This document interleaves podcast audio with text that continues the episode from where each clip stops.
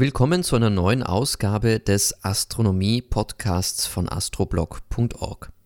Ich freue mich, dass ihr wieder dabei seid und ich weiß, es war jetzt eine lange Pause und ihr habt nichts von mir gehört.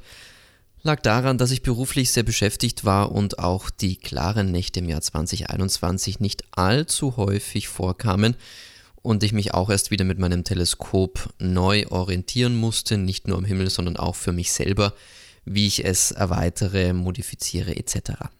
Im heutigen Podcast soll es um visuelle Beobachtung versus Astrofotografie gehen und dieser Podcast richtet sich an alle, die sich eventuell mit einem eigenen Teleskop beschäftigen möchten oder auch schon eins haben, aber trotzdem noch nicht so ganz wissen, in welche Richtung sie gehen sollen. Fangen wir erstmal mit der visuellen Beobachtung an. Visuelle Beobachtung ist an sich eine sehr schöne Sache und setzt aber eins wirklich voraus und das ist ein möglichst lichtarmes Umfeld zu wissen oder zu kennen, also wo man hinfahren kann, wo es wirklich dunkel ist. Und wenn das nicht gegeben ist, dann wird es relativ schwer mit visueller Beobachtung Spaß zu haben.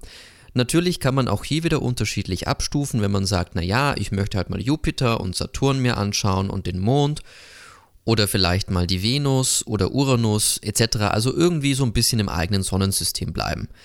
Dann ist visuelle Beobachtung auch dort möglich, wo es jetzt nicht stockdunkel ist, sondern Saturn und Jupiter, wenn ihr das vielleicht wisst, seht ihr wirklich sehr, sehr hell am Abendhimmel, auch in der Stadt.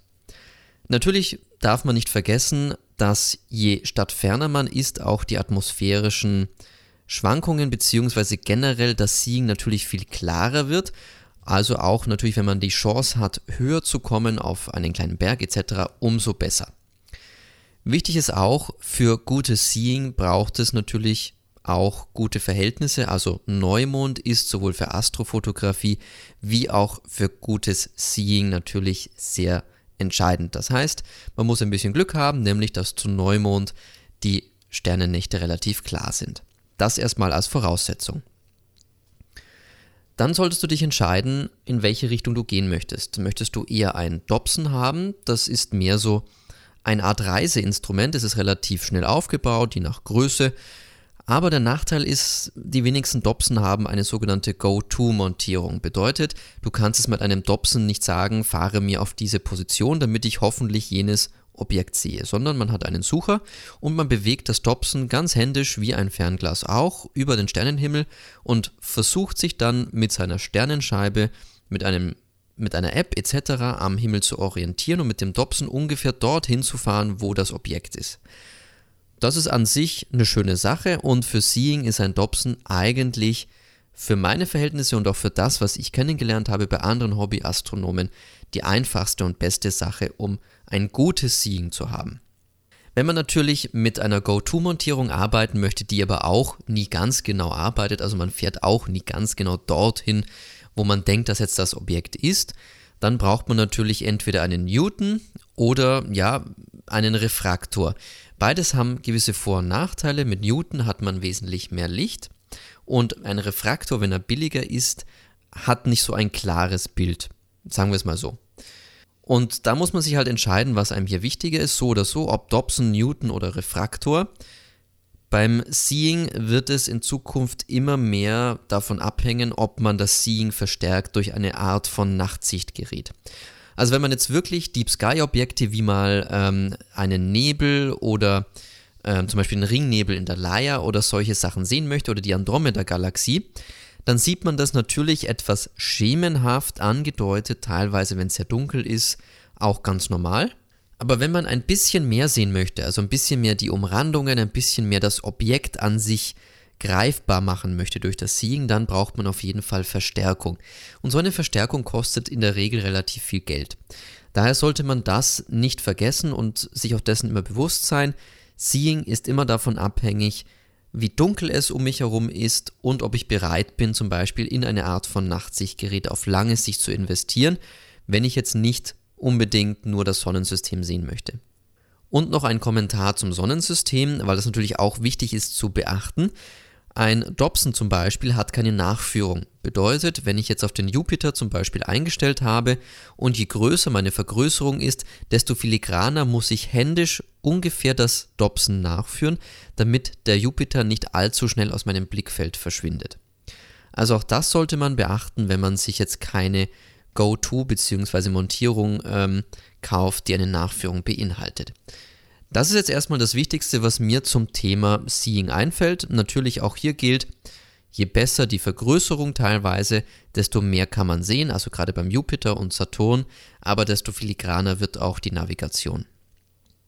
Hier gibt es natürlich auch ein paar Astronomen, die mit einem besseren Feldstecher mit Stativ arbeiten, also auch das geht für den Anfang vollkommen.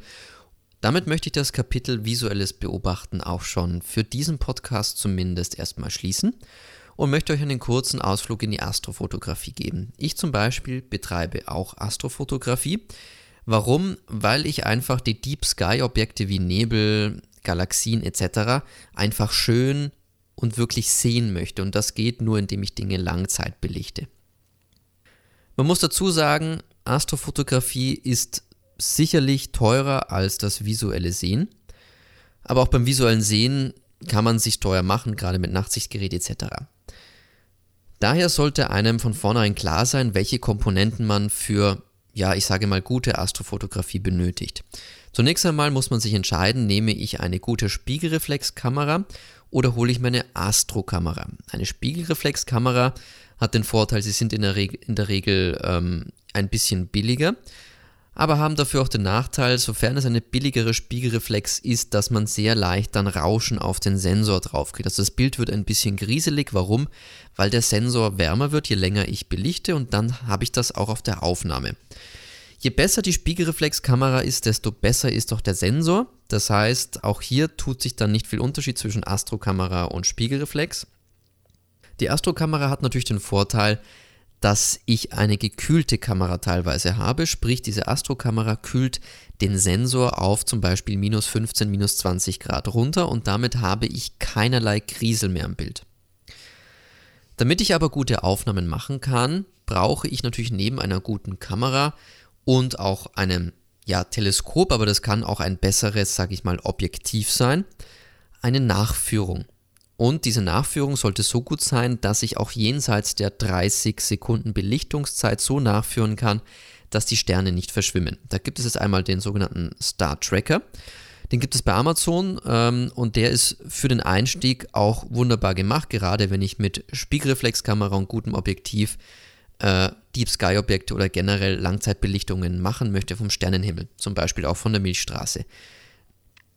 Wenn ich mich außerhalb des Star Trackers bewegen möchte, brauche ich eine gute Montierung und hier empfehle ich euch sofort mit eigentlich der besten Montierung der EQ6R einzusteigen. Die kostet natürlich ein Schweinegeld, aber ihr könnt mit dieser Montierung immer wieder aufbauen. Es gibt es natürlich auch Astronomiestimmen, die sagen, naja, bevor du dir so teures Equipment kaufst und es am Ende kaputt machst, fang lieber günstiger an.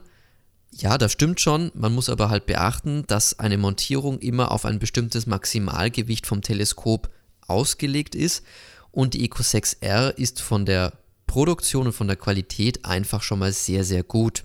Und da kannst du schon große und gute Teleskope dann damit verwenden. Was du neben der Eco 6R immer brauchen wirst, ist eine weitere Nachführung, denn wie schon gesagt, nach circa 30 Sekunden, auch mit einer Sternennachführung, die die EQ6 ja hat, werden die Sterne verschwimmen. Warum? Weil zum Beispiel ganz leichte Unterschiede im Aufstellen, dass es nicht ganz ebenerdig aufgestellt ist, dass die Justierung zum Polarstern nicht ganz passt.